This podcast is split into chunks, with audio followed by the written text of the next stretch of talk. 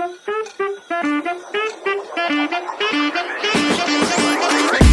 مرحبا بكم مستمعي إذاعة L'ODJ Radio ومشاهدي قناة L'ODJ TV فقرة نجوم Week الفقرة اللي كنرافقكم من خلالها أنا عايشة بوسكين في إطلالة أسبوعية.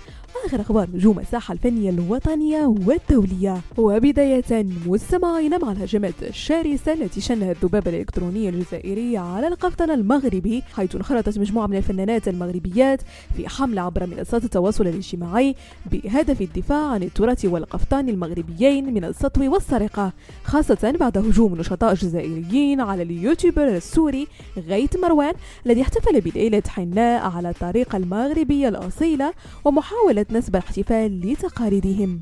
واختارت الفنانات المغربيات الرد على الهجوم الذي طالهن من خلال التألق بالقفطان المغربي فأطلقن حملة عبر حساباتهن الخاصة بهدف إبراز جمالية القفطان وتشبثهن بهويتهن المغربية رغم محاولة السطو عليها.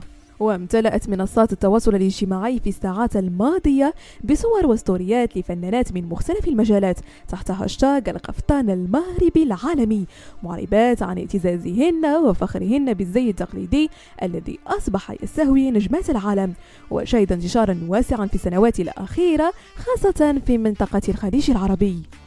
وننتقل مستمعين للرابر الفرنسي بوبا والذي لا زالت الجهة المنظمة لحفله بالمغرب تواصل الترويج للسهرة المرتقبة يوم 21 يونيو القادم رغم الدعوات العديدة لإلغائها والحملة الشرسة عبر منصات التواصل الاجتماعي التي تهدف إلى منع إقامتها بسبب ما بدر من المغني من كلام مسيء في حق نساء المغرب. واعتبر البعض أن مواصلة بيع تذاكر الحفل في إحدى المنصات المخصصة لهذا الغرض وتجاهل الانتقادات التي طالت منذ الإعلان عن الموعد يعد بمثابة تحدي لجميع المغاربة.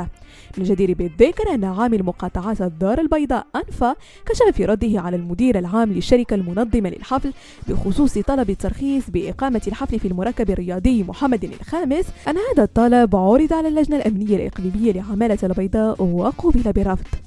ونختم مستمعين فقرة نجوميك بالمجلة العالمية فوك إريبيا والتي سلطت الضوء على الجوهرة الزرقاء مدينة شفشاون من خلال مجموعة من الصور التي استعرضت فيها الموديل الأمريكية ذات الأصول الصومالية حليمة عدن صيحات موضة فصل الصيف للإشارة فحليمة عدن تعد أول عارضة أزياء عالمية محجبة في العالم حيث تمكنت من ضمان مكانتها في عالم الأزياء رغم الصعوبات التي واجهتها في البداية والتي أجبرتها على الاعتزال لمدة من الزمن. بهذا مستمعينا كنكون وصلنا لنهاية فقرة نجوم Week نضرب لكم موعد la semaine prochaine هادشي كامل على إذاعتكم الرقمية L'ODJ Radio وكذلك على قناتكم L'ODJ TV